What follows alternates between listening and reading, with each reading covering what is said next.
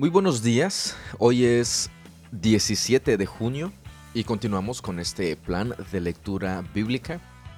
Un día de tormenta podría decirse, este, bastante lluvioso, tal vez usted escuche alguno que otro trueno. Nosotros ya hemos estado viendo rayos, relámpagos. Mucha lluvia. Mucha lluvia. Ideal para un cafecito. Y, y una buena lectura. Y una buena lectura. Muchas gracias, Virginia. Bueno, platícanos, ¿cuál sería la buena lectura del día de hoy? Es Deuteronomio 22, Salmo 10, 110, perdón, y 111, Isaías 49 y Apocalipsis 19.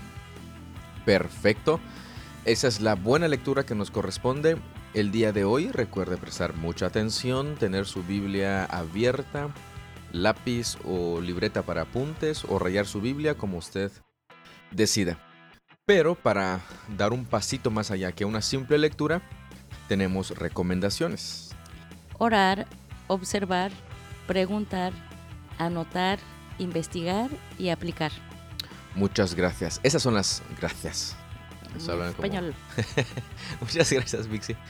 Este, siento que hoy se hablan así muy. Y hoy tenemos la lectura. De... ¿Verdad? Muy serio. Es que tengo también mi alergia muy a la lluvia. Eh. Pues vamos a, iniciar. ¿Y estás lista, Vixi? ¿Qué? ¿Sentiste que te mojaste? Ah, el relámpago. No, sí, me asusta. Estoy en la ventana. El, relámpago. Bueno, vamos a, este, a continuar. A iniciar, con la lectura. Lista, ¿Estás lista, lista, lista? Listísima. Perfecto. ¿Café listos? Comenzamos. Comenzamos. Deuteronomio 22. Si encuentras deambulando por allí el buey la oveja o la cabra de tu vecino, no abandones tu responsabilidad. Devuelve el animal a su dueño. Si el dueño no vive cerca o no sabes quién es, llévalo a tu casa y quédate con él hasta que el dueño vaya a buscarlo. Cuando eso suceda, debes devolvérselo. Haz lo mismo si encuentras el burro, la ropa o cualquier otra cosa que tu vecino haya perdido. No abandones tu responsabilidad.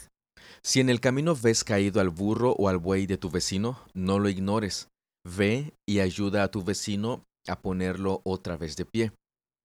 Una mujer no debe vestirse con ropa de hombre, y un hombre no debe vestirse con ropa de mujer. Cualquiera que hace algo así es detestable a los ojos del Señor tu Dios. Si al pasar encuentras un nido de pájaros en un árbol o caído en el suelo, y ves que adentro hay polluelos o huevos que la madre está empollando, no te lleves a la madre junto con los polluelos.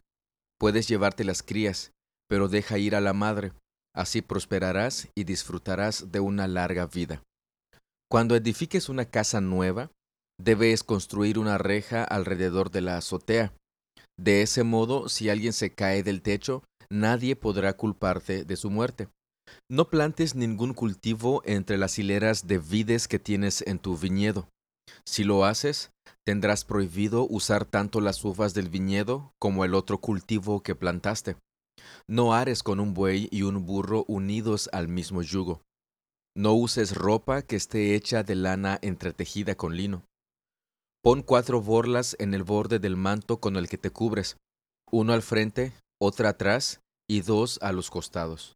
Supongamos que un hombre se casa con una mujer, pero después de dormir con ella, la desprecia y la acusa públicamente de conducta vergonzosa diciendo, me casé con esta mujer y descubrí que no era virgen. Entonces el padre y la madre de la mujer tendrán que llevar la prueba de la virginidad de su hija a los ancianos mientras estén juzgando en las puertas de la ciudad.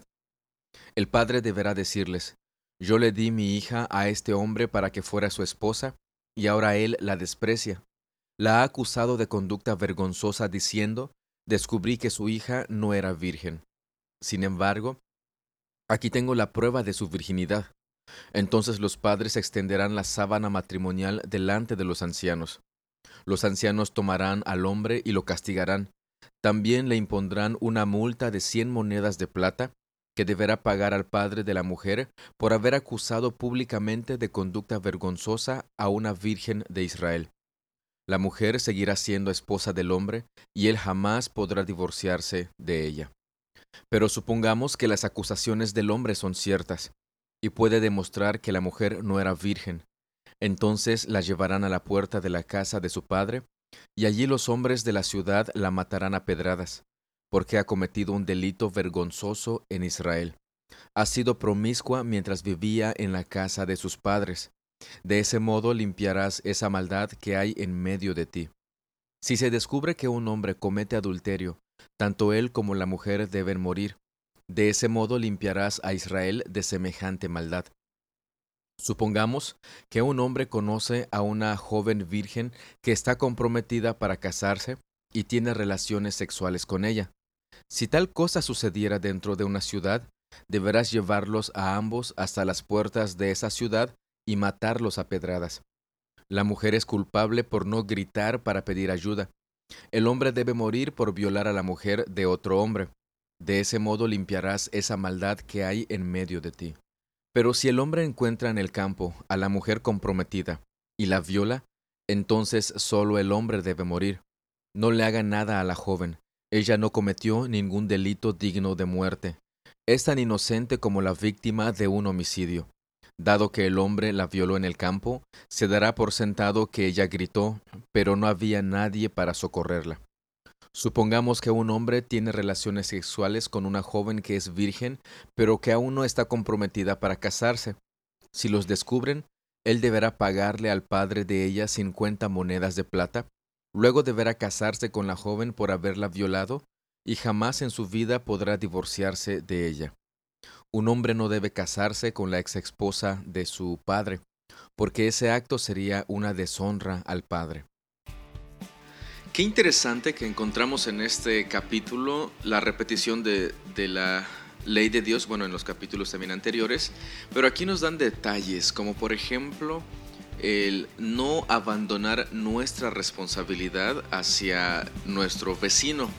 En este caso nos presenta ejemplos de si su, un animal suyo está perdido, pues nuestra responsabilidad es cuidar ese animal hasta que el vecino llegue y se lo entreguemos. Dice ahí, no te vas a quedar con ese animal.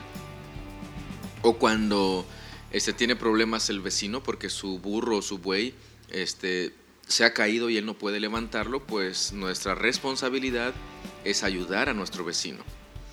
En el verso 5 dice que una mujer no debe vestirse con ropa de hombre y un hombre no debe vestirse con ropa de mujer. Acá son varias preguntas que, podemos hacernos y también este, creo que se está refiriendo más a esas conductas afeminadas que a este, vestirse de esa manera, porque hay quienes lo utilizan y dicen, ven, las mujeres no deben usar pantalones. Pero es chistoso porque lo aplican a esta época. Y en esa época pues los hombres no utilizaban pantalones. Tenemos que ver el contexto cultural también y el contexto histórico lo que me llamó la, atención, Vixi, y vi que hiciste hasta una cara así de que, a, ver, también eso está. dice que si pasas y encuentras un nido de pájaros en un árbol o caído en el suelo y ves que hay polluelos adentro, este, que la madre está empollando o huevos, dice no te lleves a la madre junto con los polluelos, puedes llevarte las crías, pero deja ir a la madre, así prosperarás y disfrutarás de una larga vida. ¿Por qué? Porque este, reaccionaste a esto? Sí, pues, pues se me hizo bastante como, ¿por qué, ¿por qué tengo que dejar ir a la madre, no? O sea, ¿por qué no la em, em, siguen apoyando a los, a los hijillos? Y, y, me llamó la atención que dice, para que tengas y prosperes y disfrutes de una larga vida. Sí tengo esa, pues es una pregunta, por eso puse esa cara de, a ver, espérame, espérame tantito, ¿por qué, por qué dice eso? Bueno, supongo que no es, estoy yendo y de repente, ah, mira, ahí hay un me tengo que llevar a la madre porque ahí dice en la ley. No, no, no, claro. No, no. me imagino que son personas este, que salen a cazar para, para su comida. Y pues está diciendo no, no, no, este, o sea, no acabes prácticamente con la naturaleza. Yo me imagino algo así, tendría que estudiarlo bastante y, y ver el contexto. Pero yo supongo que se está refiriendo precisamente a eso personas que salen a cazar y salen a buscar aves para su consumo. Y pues ahí está, para que no acaben con, con, con la naturaleza. Es más fácil que la mamá siga poniendo huevos a que los pollos. Que sobrevivan, solo los pollos. Sí. Ah. Y, y, pues me imagino que por eso también dice, cuando dice este, como dice, ah, así prosperarás y disfrutarás de una larga vida, pues no eliminarás tu fuente de, alimento. quizá. Bueno, es una, es una posición personal y este habrá que, ver más qué onda, qué, cosas. Ahora, hay algo bien interesante aquí, a partir del verso 13, ordenanzas sobre la pureza sexual. Aquí habla de este, asuntos de relaciones sexuales fuera del matrimonio y nos lo presenta además de manera muy este, claras y explícitas. Y quizá algunos tengan una pregunta, oye, ¿cómo se va a casar con el violador? Pero fíjense, lo que está haciendo aquí es que cuando se tienen relaciones sexuales no, no este, ¿cómo se dice? No lícitas fuera del matrimonio, se toma como una violación. Este, fíjate en el verso, ¿dónde está? Verso 28. 28. Supongamos que un hombre tiene relaciones sexuales con una mujer que es virgen, pero que aún no está comprometida para casarse. Si los descubren, o sea, no es que realmente la esté violando, sino que de manera consensu consensuada, ¿se dice? Consentimiento. Con el consentimiento están teniendo relaciones sexuales. Dice, él debe pagarle al padre de ella 50 monedas de plata, luego deberá casarse con la joven por haberla violado. Fíjate, fíjate de eso. Entonces lo está tomando como una violación, incluso cuando ellos están este, en común acuerdo, e, en, común acuerdo en, hacer eso. Y este, hay quienes dicen, ya es que la Biblia, ¿cómo te vas a casar con tu violador? Y que no sé qué. No han leído bien, no han entendido, no han, este, ¿cómo se dice? Utilizado su, su razonamiento y su lógica para poder entender lo que nos está eh, diciendo aquí. O sea, simplemente señalan sin, sin utilizar su masa encefálica. O, como nos dicen, es que ustedes son unos retrógradas y que no sé qué, y se dejan llevar Están igual cuando no leen la Biblia y no entienden lo que realmente está, está, este, está mostrándonos acá. Y hay bastantes preguntas que podemos hacer en, este, en esta segunda parte del capítulo, bastantes interesantes también, controversiales también, pero al fin y al cabo, palabra de nuestro Dios.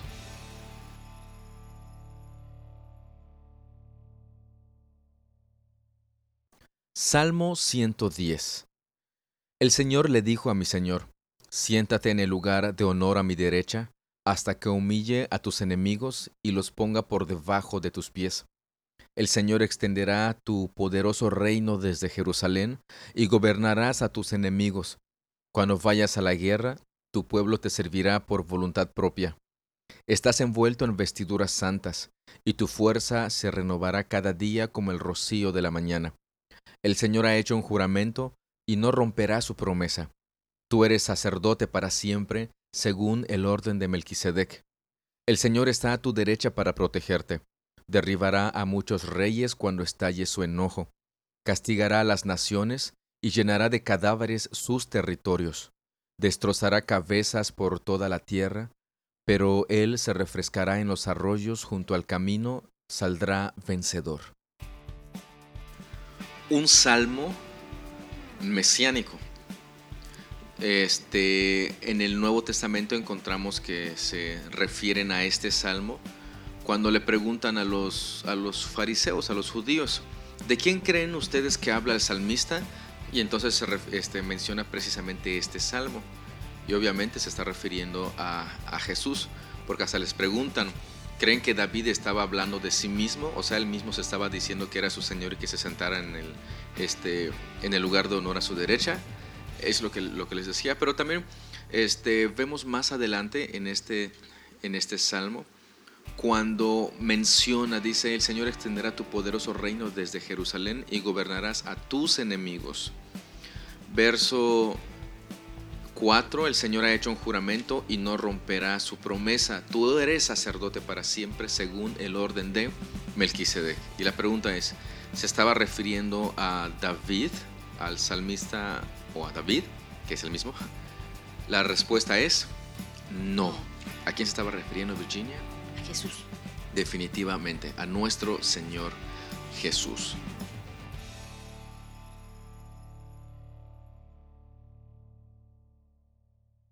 Salmo 111. Alabado sea el Señor. Daré gracias al Señor con todo mi corazón al reunirme con su pueblo justo. Qué asombrosas son las obras del Señor. Todos los que se deleitan en Él deberían considerarlas. Todo lo que Él hace revela su gloria y majestad. Su justicia nunca falla. Él nos hace recordar sus maravillosas obras. Cuánta gracia y misericordia tiene nuestro Señor. Da alimento a los que le temen, siempre recuerda su pacto. Ha mostrado su gran poder a su pueblo al entregarle las tierras de otras naciones. Todo lo que hace es justo y bueno, y todos sus mandamientos son confiables. Siempre son verdaderos, para ser obedecidos fielmente y con integridad. Él pagó el rescate completo por su pueblo y les ha garantizado para siempre el pacto que hizo con ellos. Qué santo e imponente es su nombre. El temor del Señor es la base de la verdadera sabiduría. Todos los que obedecen sus mandamientos crecerán en sabiduría. Alábenlo para siempre. Nuevamente, Bixi, nos encontramos con un salmo de alabanza al Dios, un salmo que reconoce la gloria, majestad y justicia de Dios que nunca fallan, sus obras maravillosas, sus actos de misericordia, etcétera, etcétera. Posteriormente, en el verso 9 dice, Él pagó el rescate completo por su pueblo y les ha garantizado para siempre el pacto que hizo con ellos. Qué santo e imponente es su nombre. Al parecer se está refiriendo también a nuestro Señor Jesús, porque Él pagó por completo este, por su pueblo. ¿Y qué precio pagó? Su, propio, su propia vida. Dice, el temor del Señor es la base de la verdadera sabiduría. Todos los que obedecen sus mandamientos crecerán en sabiduría y, termina también, alábenlo para siempre.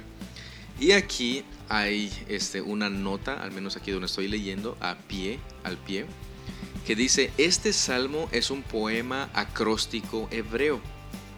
Luego de la nota introductoria de alabanza, cada línea comienza con una letra del alfabeto hebreo en forma consecutiva. Obviamente lo estamos leyendo nosotros en español, no nos vamos a dar cuenta del alfabeto este hebreo que en el cual inicia este cada línea de este salmo. Habrá que aprender hebreo, Vixi. Sí. Isaías 49. Escúchenme, todos ustedes en tierras lejanas. Presten atención, ustedes que están muy lejos. El Señor me llamó desde antes que naciera desde el seno de mi madre me llamó por mi nombre. Hizo que mis palabras de juicio fueran tan filosas como una espada. Me ha escondido bajo la sombra de su mano, soy como una flecha afilada en su aljaba. Él me dijo, Israel, tú eres mi siervo y me traerás gloria. Yo respondí, pero mi labor parece tan inútil. He gastado mis fuerzas en vano y sin ningún propósito. No obstante, lo dejo todo en manos del Señor. Confiaré en que Dios me recompense. Y ahora habla el Señor, el que me formó en el seno de mi madre para que fuera su siervo, el que me encomendó que le trajera a Israel de regreso. El Señor me ha honrado y mi Dios me ha dado fuerzas. Él dice, harás algo más que devolverme al pueblo de Israel. Yo te haré luz para los gentiles, y llevarás mi salvación a los confines de la tierra. El Señor, el Redentor y Santo de Israel, le dice al que es despreciado y rechazado por las naciones, al que es el siervo de los gobernantes. Los reyes se pondrán en posición de firmes cuando tú pases. Los príncipes se inclinarán hasta el suelo, por causa del Señor, el fiel, el Santo de Israel que te ha escogido. Esto dice el Señor, en el momento preciso te responderé, en el día de salvación te ayudaré, te protegeré y te daré a las naciones para que seas mi pacto con ellas. Por medio de ti restableceré la tierra de Israel y la devolveré a su propio pueblo. Les diré a los prisioneros, salgan en libertad, y a los que están en tinieblas, vengan a la luz. Ellos serán mis ovejas, que se apacentarán en pastos verdes y en colinas que antes estaban desiertas no tendrán hambre ni sed, y el sol ardiente ya no los alcanzará, pues el Señor en su misericordia los guiará, los guiará junto a aguas frescas, y convertiré mis montes en senderos llanos para ellos. Las carreteras se levantarán por encima de los valles. Miren, mi pueblo regresará desde muy lejos, desde tierras del norte y del occidente, y desde tan al sur como Egipto. Oh cielos, canten de alegría. Oh tierra, gózate. Oh montes, prorrumpan en cantos, pues el Señor ha consolado a su pueblo y le tendrá compasión en medio de su sufrimiento. Sin embargo, Jerusalén dice, El Señor me ha abandonado, el Señor me ha olvidado. Jamás. ¿Puede una madre olvidar a su niño de pecho? ¿Puede no sentir amor por el niño al que dio a luz? Pero aun si eso fuera posible, yo no los olvidaría a ustedes. Mira, he escrito tu nombre en las palmas de mis manos. En mi mente siempre está la imagen de las murallas de Jerusalén convertidas en ruinas. Dentro de poco tus descendientes regresarán y los que procuran destruirte se irán. Mira a tu alrededor y observa, porque todos tus hijos volverán a ti, tan cierto como que yo vivo, dice el Señor. Ellos serán como joyas o adornos de novia para que tú los exhibas. Hasta los lugares más desolados de tu tierra abandonada pronto estarán repletos de tu gente. Tus enemigos que te esclavizaron estarán muy lejos. Las generaciones nacidas en el destierro regresarán y dirán, necesitamos más espacio. Este lugar está lleno de gente. Entonces te preguntarás, ¿quién me ha dado todos estos descendientes? Pues la mayoría de mis hijos fueron muertos, y los demás llevados al desierto. Aquí me quedé solo, ¿De dónde viene toda esa gente? ¿Quién dio a luz a estos niños? ¿Quién los crió por mí? Esto dice el Señor soberano. Mira, les daré una señal a las naciones que no temen a Dios. Te traerán a tus hijos pequeños en sus brazos, traerán a tus hijas sobre los hombros.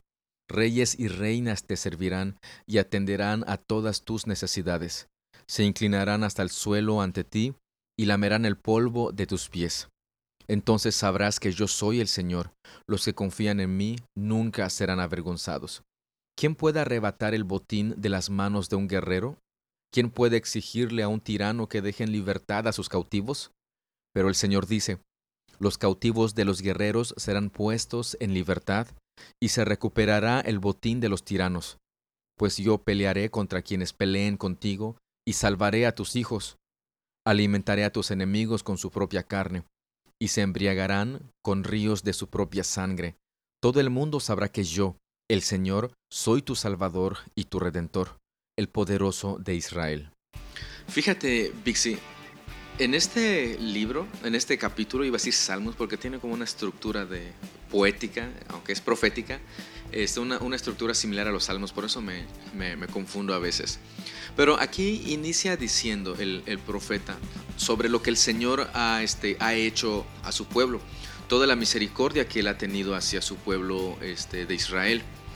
Eh, dice que pues a pesar de que están lejos, de que están en destierro, los va a regresar desde muy lejos, va a estar con ellos, no, va a tener, no van a tener hambre ni sed, este, el sol ardiente ya no los alcanzará, ellos serán ovejas de, Dios, va, los va a apacentar en pastos verdes, en colinas que antes estaban desiertas, o sea, habla de, de todo lo que Dios ha hecho por su pueblo.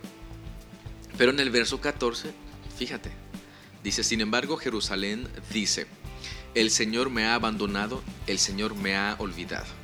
O sea, a pesar de todo lo que, lo que Dios ha hecho por ellos, y aquí lo está señalando, Jerusalén sigue diciendo, es que me ha abandonado, me ha olvidado. Aquí la pregunta es, pues, ¿qué es lo que esperaba Jerusalén? Y en el verso 15, el Señor contesta, dice, jamás.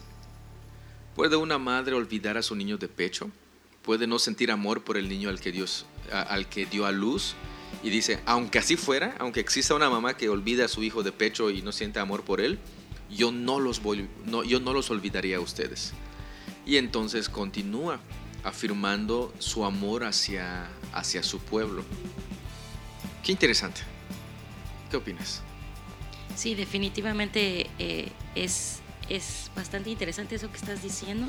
No, no lo había visto, pero pero en definitiva, ¿no? Dice, aunque tu mamá te olvide o te deje de amar, pues yo voy a seguir ahí amándote, ¿no? Y esa es, ese es una promesa para todos, porque también yo veía en el 6 que decía que yo, te haré luz para los gentiles, pues nosotros somos los gentiles, ¿no? Exacto, este, dijiste algo bien, bien, bien interesante. Bueno, respecto a lo de este, la mamá, Sí, el Señor ha cuidado a sus hijos. Y cuando dices todos, yo sé que te estás refiriendo a los creyentes, no a, de manera universal a todos los, los del mundo. Y este, esa parte que tú leíste, yo te haré luz para los gentiles y llevarás mi salvación a los confines de la tierra, también es citado en el Nuevo Testamento. ¿Cuándo y en qué momento? Cuando los judíos, ah, pensaste que tú ibas a responder, ¿verdad? Cuando este, estaban en contra de que se predicara el Evangelio a los gentiles. Y entonces los apóstoles argumentando y utilizando este libro dicen, pero es que ya estaba escrito. Y precisamente menciona, yo, este, la Biblia dice que yo te haré este, luz para los gentiles. Bueno, no, dijeron la Biblia dice, sino que ya está escrito, ellos eh, utilizaban más esa palabra, porque escrito ya está, yo te haré luz para los gentiles. ¿A quién se está refiriendo? A Israel, al pueblo de Dios. Luz para los gentiles, luz para los que no son del pueblo de Israel. ¿Y luz para qué? Para que puedan ver para que ellos puedan conocer la verdad. ¿Y quién es esa verdad? Cristo. Exactamente, nuestro Señor Jesucristo. Continuamos. Apocalipsis 19. Después de esto, oí algo en el cielo que parecía las voces de una inmensa multitud que gritaba, Alabado sea el Señor. La salvación, la gloria y el poder le pertenecen a nuestro Dios sus juicios son verdaderos y justos. Él ha castigado a la gran prostituta, que corrompió a la tierra con su inmoralidad. Él ha vengado la muerte de sus siervos. Y otra vez sus voces resonaron. Alabado sea el Señor. El humo de esa ciudad subirá por siempre jamás. Entonces los veinticuatro ancianos y los cuatro seres vivientes se postraron y adoraron a Dios, que estaba sentado en el trono. Exclamaron, Amén. Alabado sea el Señor. Y del trono salió una voz que dijo, Alaben a nuestro Dios todos sus siervos, y todos los que le temen, desde el más insignificante hasta el más importante. Entonces volví a oír algo que parecía el grito de una inmensa multitud, o el rugido de enormes olas de mar, o el estruendo de un potente trueno que decían, Alabado sea el Señor, pues el Señor nuestro Dios, el Todopoderoso, reina. Alegrémonos y llenémonos de gozo y démosle honor a Él, porque el tiempo ha llegado para la boda del Cordero, y su novia se ha preparado. A ella se le ha concedido vestirse de lino blanco y puro de la más alta calidad, pues el lino de la más alta calidad representa las buenas acciones del pueblo santo de Dios. Y el ángel me dijo, Escribe esto, Benditos son los que están invitados a la cena de la boda del Cordero. Y añadió, Estas son palabras verdaderas que provienen de Dios. Entonces me postré a sus pies para adorarlo. Pero me dijo, No, no me adores a mí. Yo soy un siervo de Dios, como tú y tus hermanos que dan testimonio de su fe en Jesús. Adora únicamente a Dios, porque la esencia de la profecía es dar un claro testimonio de Jesús. Entonces vi el cielo abierto y había allí un caballo blanco. Su jinete se llamaba fiel y verdadero, porque juzga con rectitud y hace una guerra justa. Sus ojos eran como llamas de fuego, y llevaba muchas coronas en la cabeza. Tenía escrito un nombre que nadie entendía excepto él mismo. Llevaba puesta una túnica bañada de sangre, y su título era La palabra de Dios.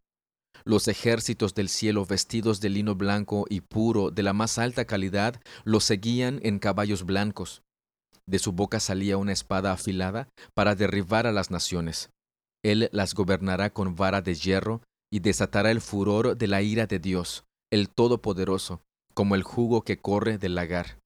En la túnica, a la altura del muslo, estaba escrito el título, Rey de todos los reyes y Señor de todos los señores. Después vi a un ángel parado en el sol, que les gritaba a los buitres que volaban en lo alto de los cielos. Vengan, reúnanse para el gran banquete que Dios ha preparado. Vengan y coman la carne de los reyes, los generales y los fuertes guerreros, la de los caballos y sus jinetes, y la de toda la humanidad, tanto esclavos como libres, tanto pequeños como grandes. Después vi a la bestia y a los reyes del mundo y sus ejércitos, todos reunidos para luchar contra el que está sentado en el caballo y contra su ejército. y la bestia fue capturada, y junto con ella el falso profeta que hacía grandes milagros en nombre de la bestia, milagros que engañaban a todos los que habían aceptado la marca de la bestia y adorado a su estatua. Tanto la bestia como el falso profeta fueron lanzados vivos al lago de fuego que arde con azufre. Todo su ejército fue aniquilado por la espada afilada que salía de la boca del que montaba el caballo blanco, y todos los buitres devoraron los cuerpos muertos hasta hartarse. Un capítulo bien interesante, Bixi, habla de alabanzas al Señor por lo que Él ha hecho. vemos que son este, voces de una inmensa multitud que gritaba, este, que resuenan nuevamente estas voces, versículo 3. Después los ancianos y los cuatro seres vivientes igual dicen amén, alabado sea el Señor. Después una, una voz sale del trono igual para invitar a alabar a Dios. Y después otra inmensa multitud este, volvió a oír a esta inmensa multitud que parecía, dice, como rugido de, enormes olas de mar o el estruendo de, de, un potente trueno, que igual decía, alabado sea el Señor. Y un ángel que dice, benditos son los que están invitados a la cena de la boda del Cordero. Creo que otras versiones usan la palabra aleluya, pues el Señor nuestro Dios Todopoderoso reina. Bueno, ¿qué significa aleluya? Pues justamente aquí nos lo dice ya este, transliterado. Alabado sea el Señor. No, perdón, no transliterado, sino ya traducido, ya con el significado. Alabado sea el Señor. Aleluya significa alabado sea el Señor. Y encontramos esa, ese momento de alabanza a nuestro Dios y habla sobre una cena. Una cena que es prácticamente en las bodas del Cordero y su novia. ¿Quién es el Cordero? Nuestro Señor Jesucristo. ¿Quién es su novia? Su pueblo, su iglesia. Y está vestida de lino blanco y puro de la más alta calidad. ¿Y qué significan o qué simboliza el vestirse de lino fino, este, blanco y puro? Representa las buenas acciones del pueblo santo de Dios. Somos llamados también para buenas obras. No hago buenas obras para ser salvo, sino porque soy salvo, puedo hacer esas buenas obras que agradan a y honran a nuestro Dios. Posteriormente nos menciona a este caballo blanco, que, cuyo jinete es fiel y verdadero, que juzga con rectitud y hace justicia. La palabra de Dios, Rey de reyes y Señor de señores. Y ese jinete es Jesús. Nuestro Señor Jesús, exactamente. Y nos menciona también que llaman a los buitres porque van a tener un festín. También habla de una, un festín para los buitres, ¿viste? Hay comida de ambos lados. Es, bueno, los buitres de, los animales este, de rapiña que comen este exactamente. Ahora, ¿por qué? Porque la bestia, los reyes del mundo y sus ejércitos se reúnen para luchar contra el que está sentado en el caballo y contra su ejército. ¿Quién es el ejército de este que está sentado en el caballo blanco? El pueblo de Dios los escogidos, dice los que los siguen a donde Él va. O sea, los, este, los creyentes. ¿Y qué crees, Virginia? Gana Jesús. Obviamente la victoria también es para su ejército, pero gana. La bestia es capturada, junto con ella, este, el falso profeta, con todos los milagros que hacía. Eh, y con todo y, el engaño que, hacía a la gente. Bueno, fueron lanzados al lago que arde con fuego, que, de fuego que arde con azufre. O sea, prácticamente todo su ejército fue aniquilado. ¿Con qué fue aniquilado? Fíjate, por la espada afilada que salía de la boca del que montaba el caballo blanco. Espada, en Efesios este, leemos que este, nos vistamos de toda la armadura y utilicemos la espada de qué? Del Espíritu. ¿Qué es la, espada del Espíritu? La palabra de Dios. O sea, que con la palabra de Dios, Satanás y absolutamente todos los que están de su lado son vencidos, son finalmente vencidos. Y pues ahí es donde se dan el banquete también los buitres. Una escena bien interesante porque nos recuerda la victoria que tenemos en Dios. Todo lo que Él ha hecho, todo lo que Él hará. Y, y, esa es nuestra, nuestra esperanza, esa es nuestra confianza. Y es en este Rey de Reyes y Señor de Señores en quienes hemos depositado nuestra confianza. Bastante, bastante, bastante interesante, consolador, esperanzador y, Vixi, ¿ha sentido miedo? No. y espero que usted que nos está escuchando, pues si tenía miedo en su momento de este libro de Apocalipsis, deje de tener miedo y, vea todo lo, lo, maravilloso que nos presenta aquí este libro y la esperanza que trae a cada uno de nosotros.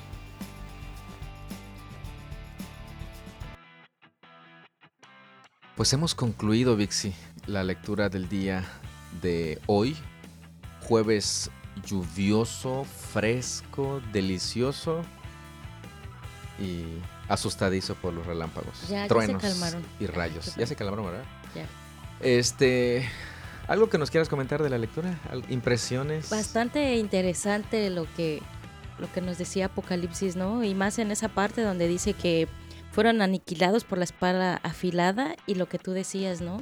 Cuando nosotros confiamos en el Señor, cuando creemos en el Señor, nuestra espada ciertamente es la palabra de Dios. Entonces, el hecho de que nosotros busquemos a nuestro Dios por medio de la palabra, pues nos ayuda a eso, ¿no? A, vencer todos esos em, dardos que el enemigo nos, nos acecha por medio del pecado y, y pues eso, ¿no? El, la palabra, siempre la palabra. Cuando mencionas dardos es el escudo. El escudo. El escudo de... A ver si te acuerdas. ¿De el escudo de la fe. sí, sí, sí, el escudo de la fe, exactamente. Eso es para poder resistir y, y, detener los dardos del, del, enemigo. La espada, pues puede ser, sirve también para ataque y, de, y defensa en, en, su momento. Y es justamente, de hecho, este, iniciamos este plan de lectura también, pues porque nuestra intención era que pudiéramos nosotros también llevar esto y de manera diligente y ahora sí que con la ayuda de usted, este, podamos, podamos este, ir creciendo en esto. Alguien puede decir, pero es que eres pastor y seguro todos los días lees la Biblia. No necesariamente. En este año que, que iniciamos, pues sí, todos los días, gracias a Dios, sin falta alguna. Este, pero, pero si no usamos estrategias, pasan días sin que leamos la Biblia. Ah, total. Uno podría decir, ah, ese es pastor, como te dice, ¿no? Su esposo es pastor y, y, de seguro tu vida casi, casi color de rosa y perfecta. Ah, no. no conocen al pecador de Misael conviviendo con la pecadora de Virginia Arce. Y Fer y también. Y los pecadorcitos Fer y Tamar. Y de repente cada pecador quiere hacer lo suyo y se arma la rebambaramba, dirían por allá. Y pues este, necesitamos la palabra de Dios. Necesitamos de, de Dios mismo. Necesitamos de su espíritu para que nos ayude a vivir en función de su palabra, para que nos ayude a negarnos a nosotros mismos, amar como Él amó, perdonar como Él perdonó, servir como Él sirvió, y pues para vivir esa vida de adoración a Él. Definitivo. Es, es, es, es esencial la palabra de nuestro Dios en nuestras vidas. Y pues, algo más, Vixi, un testimonio más que nos quieras dar. No, no, no, para nada. Pero ahora sí es un no, no, no. Ah, ok. Ya no más. Ahora sí no es sí y sí no es, es no. exacto. No es no. Sí. Perfecto. Mañana tienes que dar un testimonio, vas a ver. ¿De qué? Bueno, pues nos despedimos. Nos despedimos de, de, de, ustedes el día de hoy. Muchas gracias por, por su tiempo. Muchas gracias por su atención. Dios los bendiga. Seguimos en contacto el día de mañana. Hasta mañana. Hasta luego.